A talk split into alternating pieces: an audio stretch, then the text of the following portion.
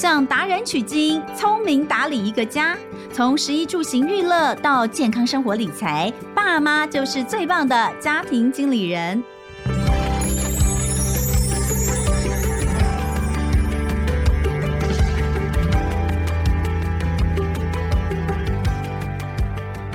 大家好，欢迎收听《亲子天下家庭经理人》，我是主持人萧彤文。今天这一集哦，哎，我跟你讲哦，我从一开始就在想说，这一集怎么能只给我三十分钟？你给我三十个小时，我可能跟我对面这位妈妈都聊不完哦。嗯、来，今天真的是妈妈经，而且今天是有点辛苦的妈妈经哦。这一位哦，我我相信大家在媒体哦，在新闻，或是如果你有在使用脸书上的话，你应该都会。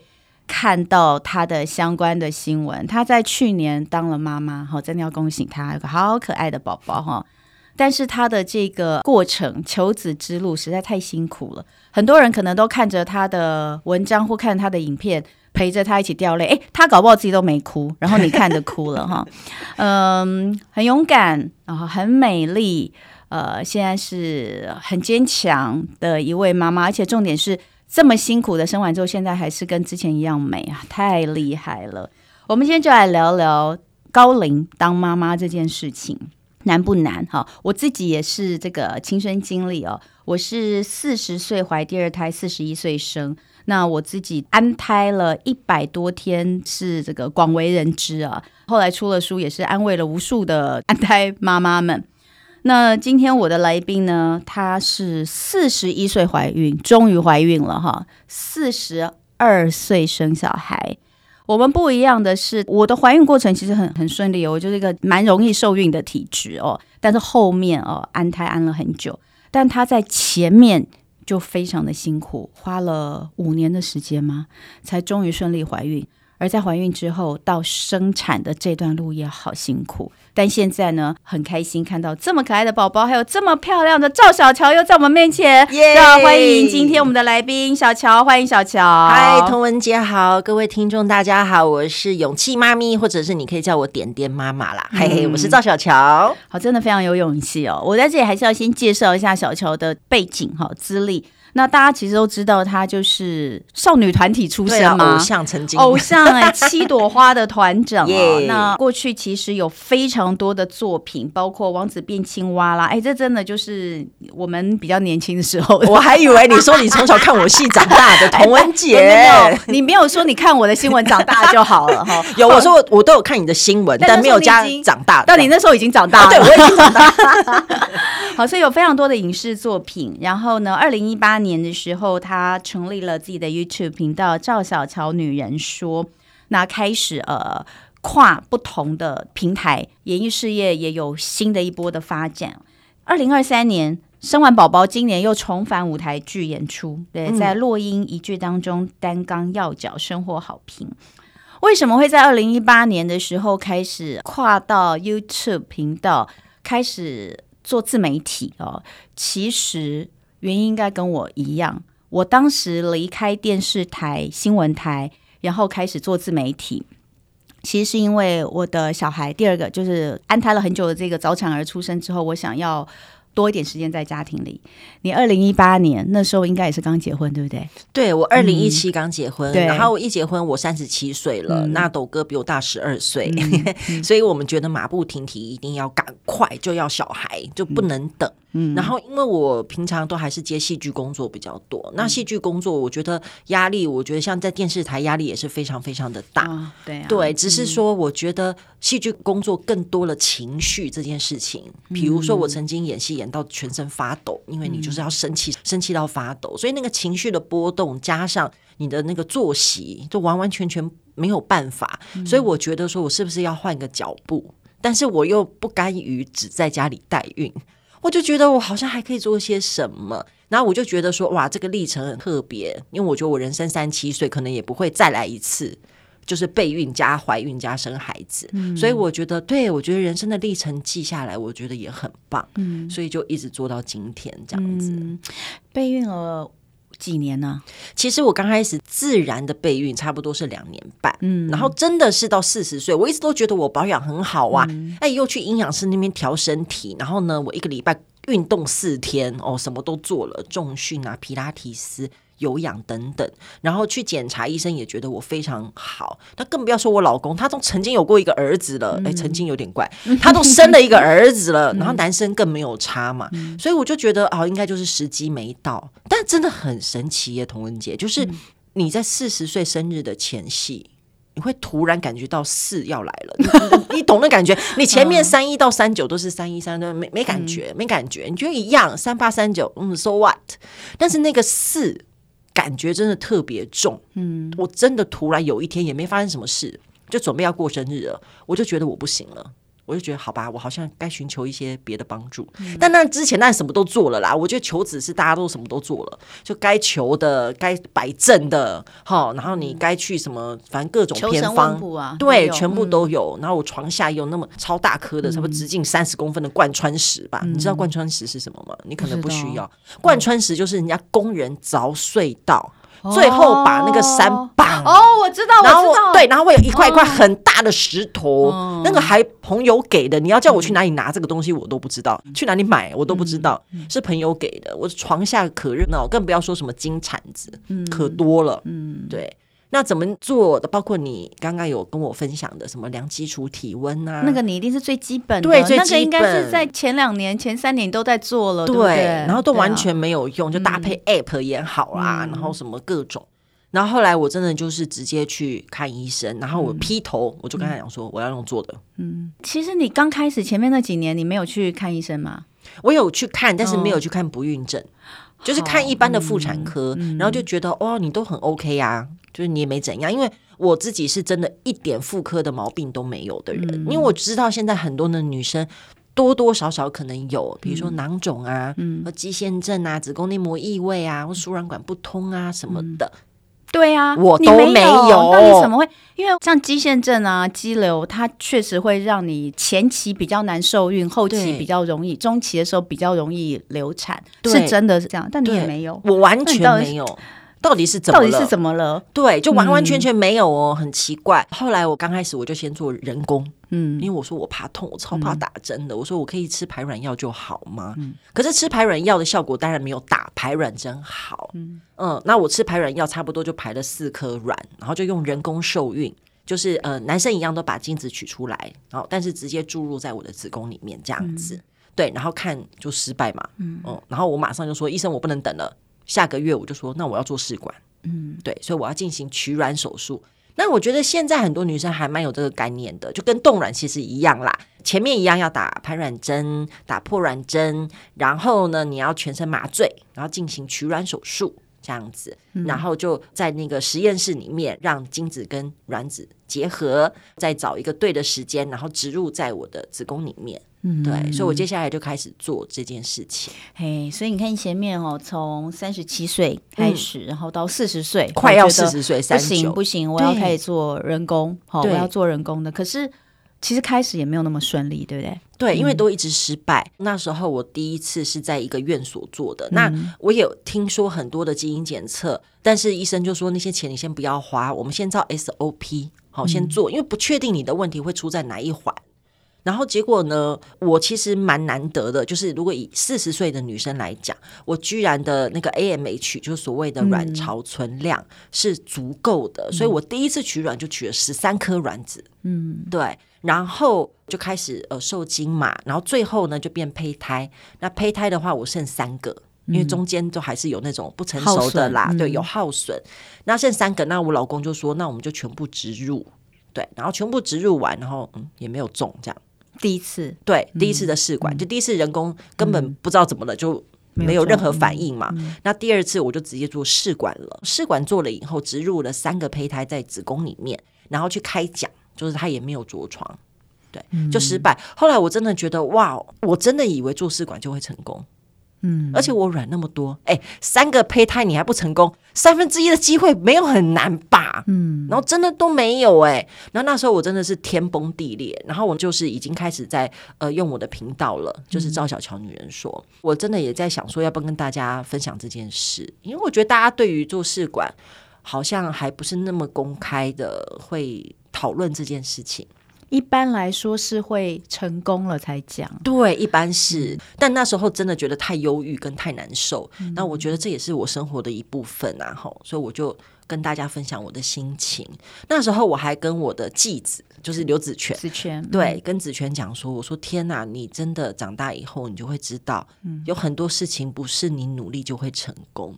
就是那么那么负面的话，因为通常我们对孩子不会讲那么负面的话，我们都会说你就加油啊，一定可以的，你一定做得到。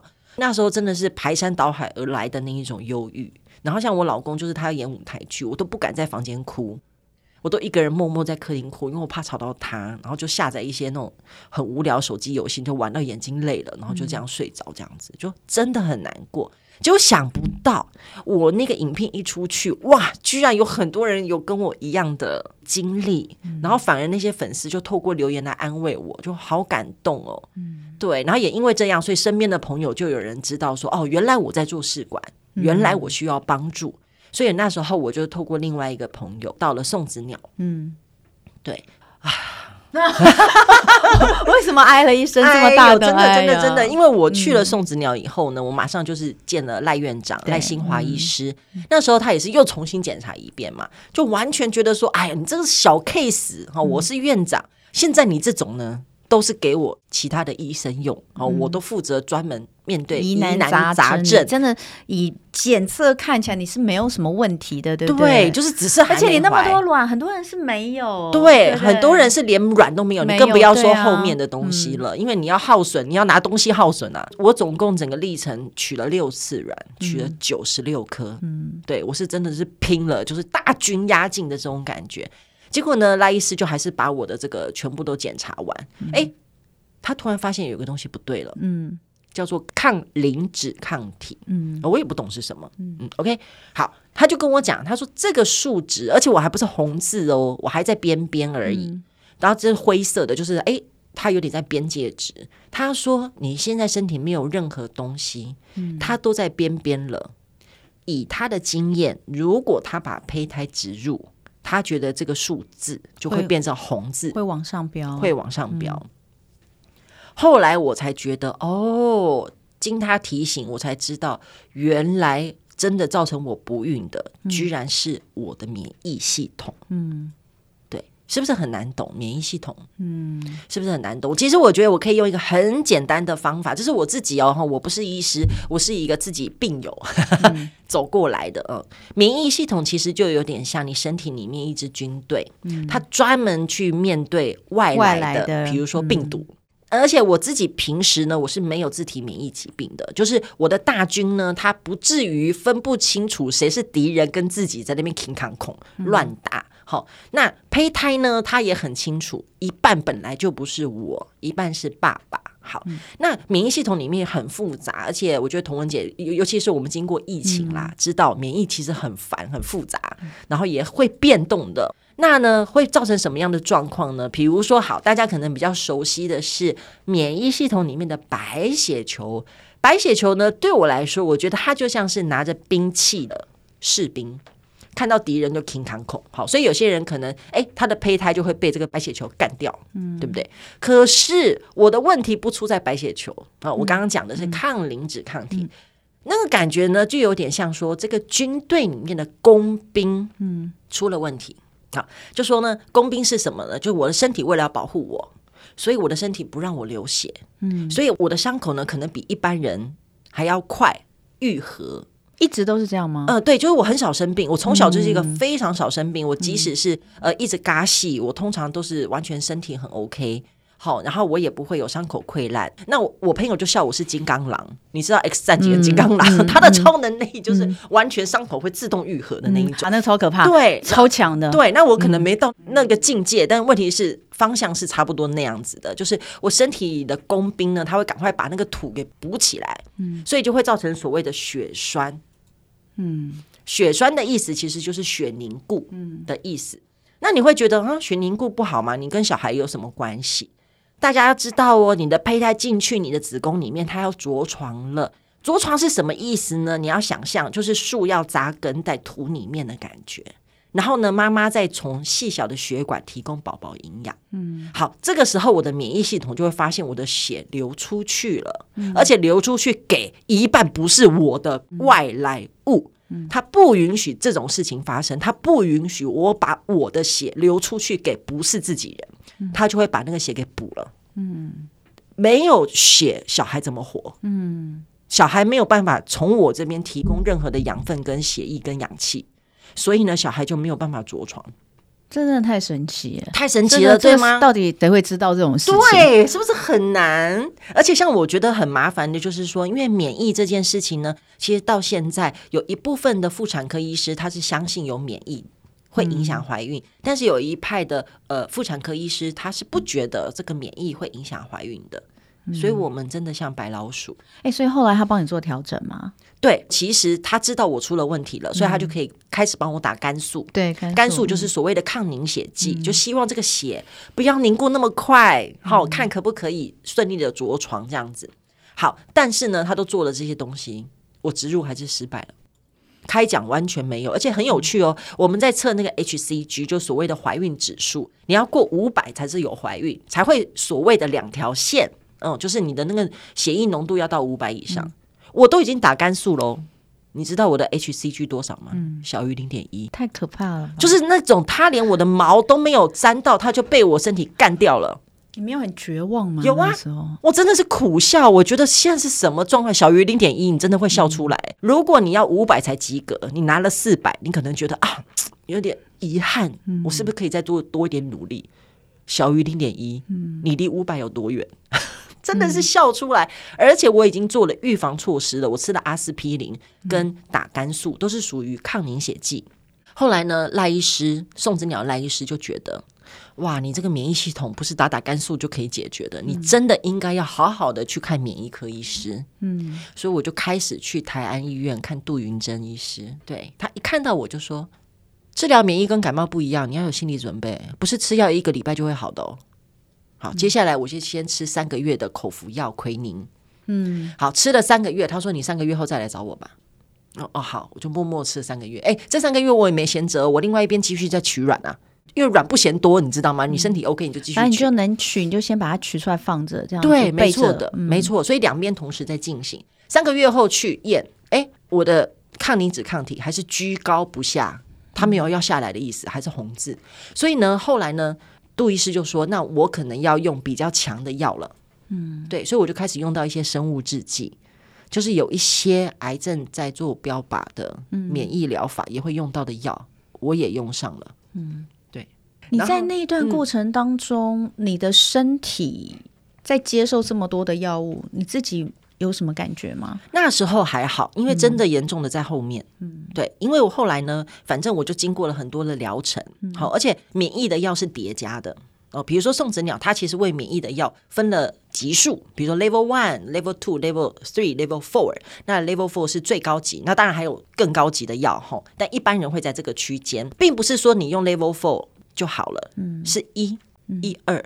一加二加三，一加二加三加四，是这种叠加法哦。理解，就像我那时候安胎，嗯，安胎药有分很多级，嗯，所以呃，你可能先用一，然后不行就用二，但也有可能是二加一加三，然后甚至用到四之后还是不行了，因为就有点像你想，就是它会呃免疫，这个也会免疫哦，然后你又要回来一。或者是一加四，就是不停的属于一种鸡尾酒疗法的状态，这样子去叠加，对，所以很恐怖。嗯、所以到时候我开始真的植入了宝宝以后，才用更多的药，因为有一种药叫做免疫球蛋白，它其实属于 level two 而已，但是问题是它是短效药，所以你要一直打。嗯，对，要一直打，要一直打，要一直打，所以那个很恐怖啦。像我这一胎就是真的打到生。哎、欸，我问你哦，嗯，因为这个问题也有人问过我，就是我在安胎，我躺在那边躺一百多天的时候，我很多那个朋友来来去去啊，来来去去，大家都会那个来看我嘛。嗯，然后其实就有人问我，就就看我每天打针，然后躺在那边动都不能动哦，就是一百多天真的是动都不能动，大家就是吃喝拉撒睡都在那张床上，你吃东西是最多最多十五度角，就是你从床上就是稍微上半身稍微抬起来十五度角这样吃，嗯，所以有时候吃一吃东西还会从嘴巴流出来。对呀、啊，而且童文姐你还要大小便都在床，然后你也不能，其实也不会想吃，因为你根本没有动嘛，嗯、然后那个就会一直反胃，然后会吐，打那个也是会吐。好，那时候我还记得谁问我，露露啊，我们另外一位主持人夏佳露，他来看我，他就会说，他说我觉得你真的太辛苦了，他说我觉得如果是我，我真的没有办法。他觉得这个对于妈妈来说实在是太辛苦了哈。嗯、其实也有人问过我这样的问题，确实在安胎的过程中，也有部分医生是持觉得不要这么辛苦的，嗯，这样子做。那是因为我已经有一个生命在在肚子里，你知道？你为什么那么那么的坚持吃这么多的苦？一次又一次失败，我跟你讲，大家知道吗？那不是只有生理上的痛苦，那是对你心理上的打击。嗯、而且你心里面你会一直觉得，就像我那时候安胎的时候，我会一直觉得说，我的心理压力很大，我很怕我保护不了这个孩子。嗯、你到底为什么会这么坚持？斗哥都跟你说，我们不要再生了耶。对，因为我我觉得我好像有点越挫越勇。我我讲真的，因为我其实有点夸张。当然，我觉得目前看，我觉得我还是幸运。虽然这个过程比较惊涛骇浪一点，但是说真的，我光做试管，我其实做了两年半，我就成功了。真的有听过太多做十几年都没有成功的，但是我两年半，我只休息了三个月。两年半，我只休息那三个月，我真的是休息。为什么休息？就是我上一次我已经努力的怀到十六周，嗯、但他突然胎停了。嗯，对，那没办法，医生说你要坐小月子啊，你一定得要休息。休息对，嗯、所以我休了三个月，不然我就两年半扣除那三个月，我其他全部都是打针吃药，打针吃药，没有一天停止的，就各种不同。嗯、但一开始的时候，说真的，真的是越挫越勇，因为我已经是自然备孕了两年半，然后我已经觉得四十岁，我觉得我来不及了。我一定要做些什么？对我来说，如果我已经做到底，连医生都跟我讲束手无策，然后但是所以我没有成功，我都不会觉得有遗憾。我怕的遗憾就是你老的时候说：“哎，那时候如果我再试一次，或许就可以成功。”嗯，这个对我来说，我觉得我是没有办法承受的。嗯，所以我觉得我一定要试到底。当然，我有设停损。我觉得我到四十三岁，甚至到四十五岁，我觉得我就会喊停了。嗯，对，因为那已经打太多针，对你身体已经没有用。所以那时候我真的是这样。如果从你自己原本设的停损点来看，你还真是幸运的。对，我其实是幸运的，其实是幸运。然后尤其是你刚刚讲说，斗哥叫我不要再生，就是因为我上一次引产。对啊，因为它太突然了。我已经一般的孕妇是一个月产检一次。我知道我身体的状况，而且我用了太多药，而且药物一直在调整。对，因为太多对宝宝跟母体也不好，太少又怕没有作用。嗯，所以你的药物一调整，我就要再去抽血，嗯，要再去照超音波。一方面确定我的母体一些数值没问题，一方面照超音波就是确定宝宝没问题。所以我最多一次是一个礼拜照三次超音波，然后连医生都笑我说。你是在给宝宝做音波治疗吗？对，所以那时候，呃，我已经两个礼拜产检一次，我都保不住那个孩子了，就太突然，你也不知道，对，完全不知道，完全不知道。你觉得在整个过程当中，打击你最大的到底是哪一件事？是这一件吗？算是，而且就是因为这件事情，嗯，所以我更觉得我不能够停下脚步，对。嗯而且我我很感谢我的免疫科医师，因为那时候一胎停，好，我马上又回去找他了。对，我说我我又失败了，到底为什么？他只跟我讲一句话，他说：“那你要有心理准备，因为那时候我其实药物慢慢在减，因为宝宝很稳定了，就想不到十六周突然来这一招，所以那时候我免疫科医生就跟我讲说，你要有心理准备，如果你下次要再试，你要打针吃药到生。”嗯，好，很多人听到这句话可能会觉得，哦，天哪，哎，打针吃药到生，你至少要打十个月，嗯，对。可是对我来说，可能因为我真的失去过了，嗯，而且是十六周失去，十六周失去，我是真的要引产，打前列腺素，我是跟一般自然产的孕妇一样，我要把它生出来，但是生出来是一个没有生命的宝宝，嗯的那种感觉。所以那时候呢，我看到了希望，我看到了希望说。所以还有方法，对吗？只要我打针吃药到生。所以对我来说，我已经经历了失去那么痛，所以接下来对我来说，五百、一千、一万都不算什么。你只要不要让我再失去，嗯，对。所以我觉得失去最痛，其他的我都可以承受。其实一千这个数字对你来说是非常有意义的，对不对？对，小乔最近要出一本新书了，对，就是把这个整个过程我讲嘛，我说三十个小时都不够讲的东西，他把它写成了一本书。我们刚刚其实有在讲，就是说，其实写这本书真的很重要，因为不然你看这么痛苦哦，你整个痛苦的过程，就像我安胎的时候，他就说真的太痛苦，你怎么能够忍受这样？但其实我两年之后大概就忘光了，你知道，所以呢，没有写一本书出来，真的对自己没交代。对呀、啊，小乔也写下来，而这本书的书名就叫做《一千针的勇气》。一千针的勇气，但其实不是只有一千这个数字，有好多数字都在你整个备孕、怀孕、生下点点的过程当中，其实对你来说深具意义，对不对？对，比如说像我刚刚有讲说，我取了九十六颗卵嘛。嗯，其实每个人都觉得天哪，到底是怎么可能有那么多？我也觉得好可怕，这应该也是我听过最多的。对，就是我是那么 拼，嗯、就说我知道我是免疫问题，但其他的方面我还是没有停下脚步。嗯，我觉得我还是要，如果我身体可以，尽量跟继续，因为我知道这个东西不等人。明年的我一定比现在的我更不好，嗯、这没有办法，这个不可逆的。对，所以我就觉得，那趁我现在还可以，我多做一点。是这种感觉。那、嗯、我那时候平均一天是二十五颗药，嗯，对，二十五颗，哎，我真的是必须用那个写下来，因为有时候真的会忘记。而且像比如说像吃小白球这种黄体素，它会让你晕晕的。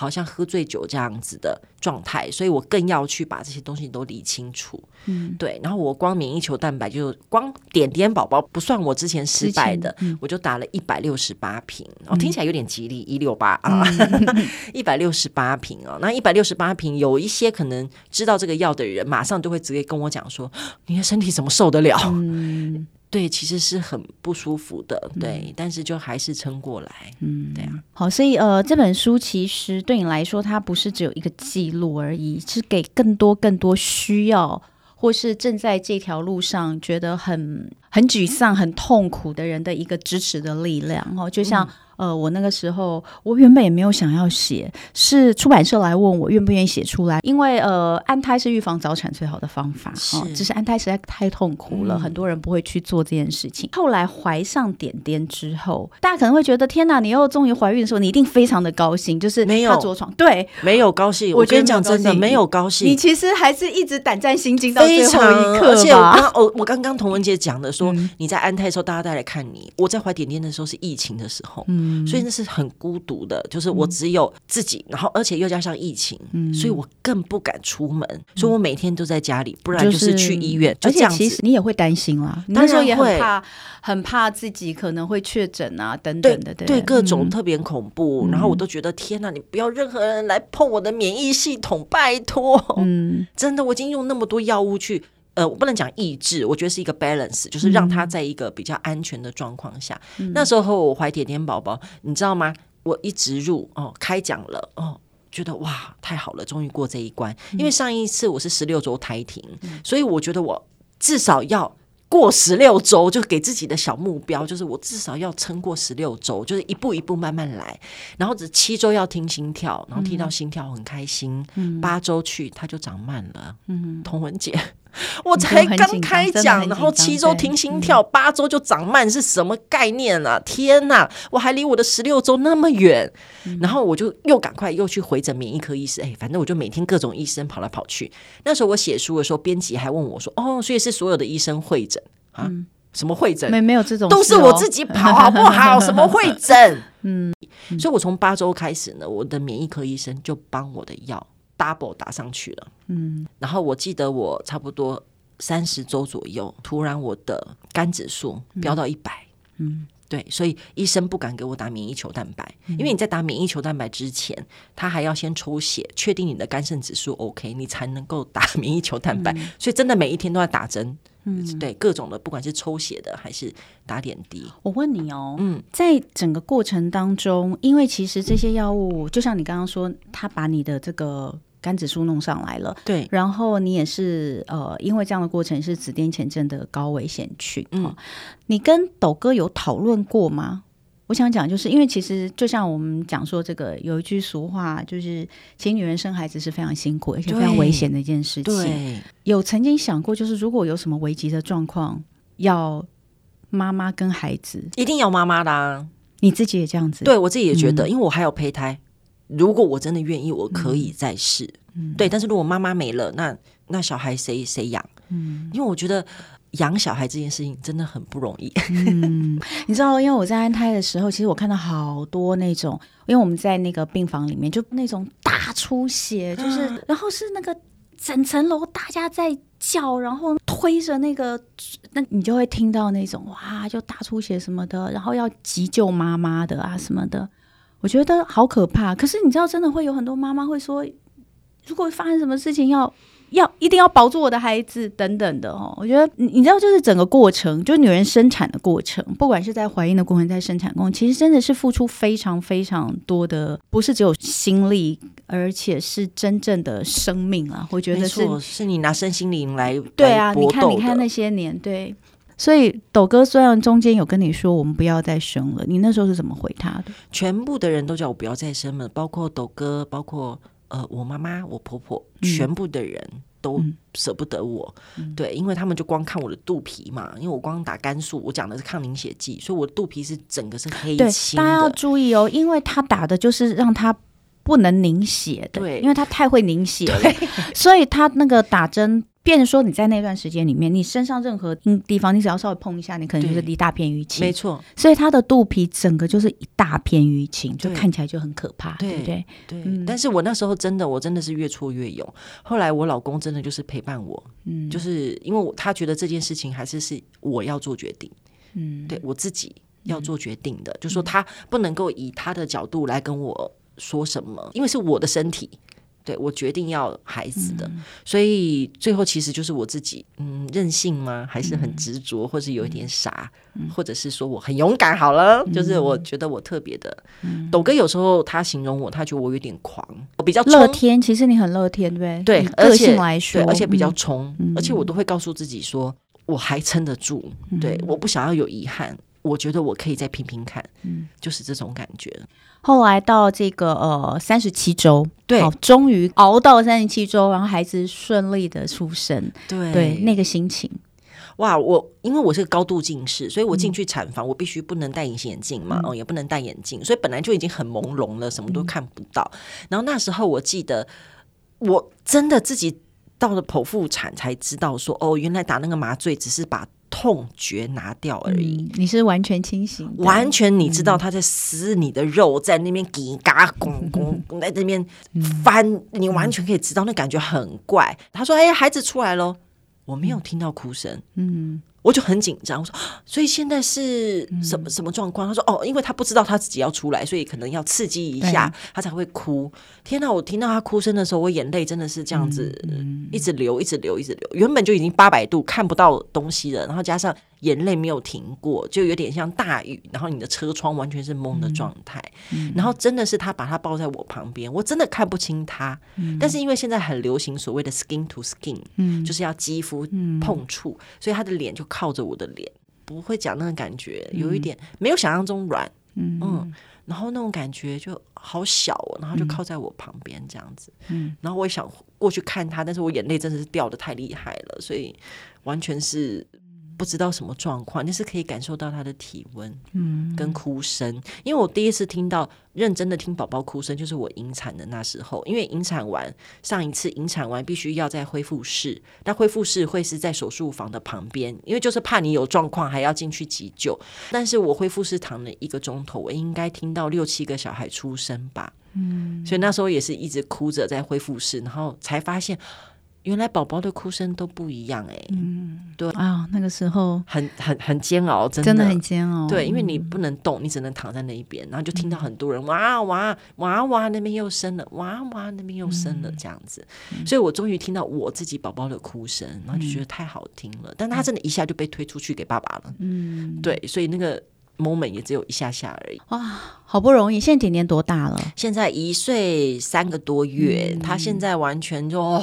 开始会走了，然后他超级黏我到疯掉的，嗯、但是这种爱真的很难得哎，那种他爱你爱到就你连转身都不行的那种爱，对，真的好，就是啊，我觉得我没有一天后悔，觉得我做了这样的决定。你要说全世界最傻，还是全世界记忆力最差的，其实就是母亲。这个对，因为我觉得好像很快就会忘记，你很快就会忘记，真的就差不多了。你一一两年，你就已经那个时候那么的痛苦哎，我不知道对你来说，整个过程当中最痛苦的是哪件事？你很勇敢，你很坚强，但你觉得什么事情，哪一件事是让你觉得最最痛苦？我觉得失去。失去对，对，所以那你讲对，所以在那个引产的那十二个钟头、嗯、最痛苦，嗯，你很难想象。我我不知道童文姐了不了解引产，我知道那个过程，嗯、对，因为她打前列腺素、嗯，所以你是在一个高烧三十九度，非常发烧跟。胃寒的状况下，然后他开始要让你的子宫收缩，嗯、然后子宫颈要变软这样子。然后痛的时候呢，我还问医生说：“那我可以打无痛分娩吗？”嗯、他说：“那个药下不去，因为宝宝才十六周，太小了。嗯”他是透过某一种渗透压要下去，所以呢，他就帮我打吗啡。打吗啡，整个人是飘到一个不知道是哪里去。所以我那天晚上很奇怪的状态，然后一样。出来以后，然后医生说你要再用力把胎盘生出来。我跟医生说，医生，我真的没有任何，我已经虚脱了，我已经十二个钟头了。对，然后他就一直压我的肚子，这样，嗯、然后就是这样，哇、哦，然后最后再马上再打一剂那个促进子宫收缩，然后马上就、呃、很想吐，嗯，啊、哦，真的很狼狈那个感觉，你不会说，对，所以就是每一个人在这么辛苦，每个妈妈在很辛苦，比如说像我的第一胎，我就是很顺利哦。嗯怀孕跟生产都都很顺利，然后也是一样，就是工作到最后一个月哈，就是第九个月的时候，是医生说不可以再工作了，因为、嗯、呃我太紧张，每天是新闻工作太紧张。他说你都没有羊水。他说：“因为那个羊水哦，太紧张的时候，羊水分泌不出来。”他说：“你女儿的脸都直接贴在你的子宫壁上，没有羊水的保护，她非常痛苦。”他说你：“你你要停止工作哦。”我那时候我才停止工作，在家里面哦，就躺着。哎，真的很有趣哦。你知道，才躺一个礼拜，就没有在这个新闻的那个高压下面去刺激哦。终于，哎，那个羊水就不噜不噜不就自己就出来了。这就是一个很神奇的事情。嗯、我我的上一胎是这么的这么的顺利，我真的是也没有想到第二胎会这样。那当然，什么原因？高龄，然后还有三十四岁以后，其实有很多女性开始会有长肌瘤、肌腺症，很多这个会影响到你怀孕，也会影响到你怀孕的过程当中的稳定性。嗯、这些都是不管你经历的是哪一个，一定会有一段过程让你特别痛苦。对我来说，就是安胎的孤独吧，因为我我没有家人陪伴，我是没有家人陪，像有些是家人照顾，基本上都是一个人躺在那个地方躺了一百多天，大概是这个状态。嗯。对我来说，我觉得最难受的是孤独哦。但是也不管怎样的痛苦，当你孩子顺利的生下来之后，你就是一年两年之后，你就已经快要忘记这些事情。嗯，所以我们说妈妈是最健忘动物，还是说母爱就是能够战胜一切的最大武器？我觉得都是哎、欸，就是都是真的啊！我就突然我们觉得我们自己头上有光，真的就是有一种不是圣母，但是我觉得每个妈妈都是有这种圣洁的光环，没错。所以小乔这本书哦，即将要出版了哈。对，那在这个书的过程当中，除了记录自己之外，其实你还是想要给。所有走在不管是不孕的求子的过程当中，哈，或是怀孕的过程当中很辛苦的妈妈们，你希望能够给他们一些勇气，对不对？没错的，而且其实里面我也有分享一些，包括呃我自己的原生家庭也好，或者是我怎么样带子权，因为其实有很多的粉丝也会问到类似的问题，对，所以，我们这个真的是要开下一集，对，我们要开下一集来聊一下，那是完全另外一块，对，另外一块，但是我里面其实还是有。有提到，而且其实我这个过程从二零一八我有这个频道开始，包括我有刚刚跟大家分享的，就是我整个做试管的经历，我也有在网络上跟大家分享，所以真的有很多人给我非常温暖的回馈，让我自己觉得好像有一种使命感。我觉得我必须要把这本书出出来，我觉得要让大家更了解，尤其是免疫妈妈。嗯，对。好，所以我们今天先聊到这里哈，因为时间的关系，这一集已经超超超超超级长了哈。我们的 同事可能会辛苦的帮我们剪一下，没话多啦。生活妙管家最后哦，如果要推荐一些有用的、跟今天的主题相关的资源哈等等的话，我想第一个要推荐一定是小乔的新书《一千帧的勇气》哦。刚刚其实也讲了这个内容大概会有哪些，那还有什么东西你觉得是在你整个过程当中，你觉得对你帮助很大，你也想要分享给大家的？像我觉得我自己的 vlog，我自己到现在都会看，嗯、就包括我儿子、嗯、他自己都会。会看说哇，原来我们几年前去哪里玩，或是我们一起过了怎么样的生活，然后我们一起看着宝宝长大，然后也会去回想说，天哪，原来我那时候是这样走过来的。很多的妈妈都会照很多小孩子的照片、影片，但说真的呢，你其实。照完以后，你真的没有时间整理。嗯、我是因为我一个礼拜要出一支片子，所以我势必要去整理跟剪接那一些影片。嗯、我也很感谢有这个频道，所以我才会每一次我想到小孩的时候，我马上就是可以点回去，嗯、而不用在大海里面，然后找不到任何一个你想要看的影片。嗯，那还有另外一个呢，备孕的时候，我其实就有在录一个 podcast 的，叫《勇气妈咪我懂你》。嗯，那呃主主持人是我啦，那主要是因为我跟很多不同的医生有做对谈，我希望。可以给大家更多更专业的医学知识，因为我觉得现在大家可能在讨论这个试管也好。或者讨论所谓的冻卵也好，大家越来越愿意讨论。可是你知道的资讯不一定是对的，对，尤其是网络上，嗯、其实你可能找了很多资讯，可能有些还会相抵触呢，反而让你更焦虑。嗯、所以我觉得应该要跟医生对谈，然后你应该要知道更多更正确的医疗资讯，嗯、或者是现在很多的基因检测，嗯、然后你再来回头去做你自己人生的规划，你要不要生孩子，嗯、要怎么生？嗯、因为我觉得，包括我自己也是。我都是自然怀孕到不行了才觉得，那我来走试管。嗯，可是我觉得不是的，我倒觉得你要先了解这些所有的东西，你再决定。好，就像你今天即使去庙里面求子，哎，你也要知道哪一间比较灵吧？你也要知道说他要怎么拜吧？你不能什么东西都不知道你就去了。嗯，对。那为什么我们对于试管这一块，我们不能先去多了解一些正确的知识？再回头去做你人生的选择，嗯，对，所以我真的觉得大家是可以听这个，好，对对，所以刚刚这个小乔所讲的这些哦，都会放在我们今天节目下方的资讯栏，那大家都可以去看看，呃，这里面有很多的故事，有很多的感动，然后当然绝对也有你可以用得到的资讯，对，希望每一位妈妈，我们在求子之路上。一定都要受苦的啦，但是我们可以少少走一点冤枉路，嗯，或者能够从当中知道说啊，你不孤单哦，因为我们都陪着你。你现在即将要走的路，我们都走过，那我们现在都很棒，你也会跟我们一样这么棒。这就是我们不管是出书，我们做节目最能希望给大家的，有勇气，有陪伴。所以今天非常谢谢小乔来到我们的节目上，一千真的勇气，也希望大家可以呃来看一下小乔的故事。那呃下一次哦，我们要请小乔来聊一下，就是寄亲家庭，好、哦，就是大家很很想问他，哎，不管他的婚姻或者是呃他跟这个子权的相处，到底怎么可以这么好？我们来看看这个妈咪在另一方面的大智慧。今天非常谢谢小。谢谢童文姐，谢谢大家。好，那呃，也谢谢大家今天的收听，《家庭经理人亲子天下》Podcast，谈教育聊生活，开启美好新关系。欢迎订阅收听 Apple Podcast 跟 Spotify，要给我们五星赞一下。欢迎大家在许愿池给我们回馈。我是童文，我们下次见了，拜拜。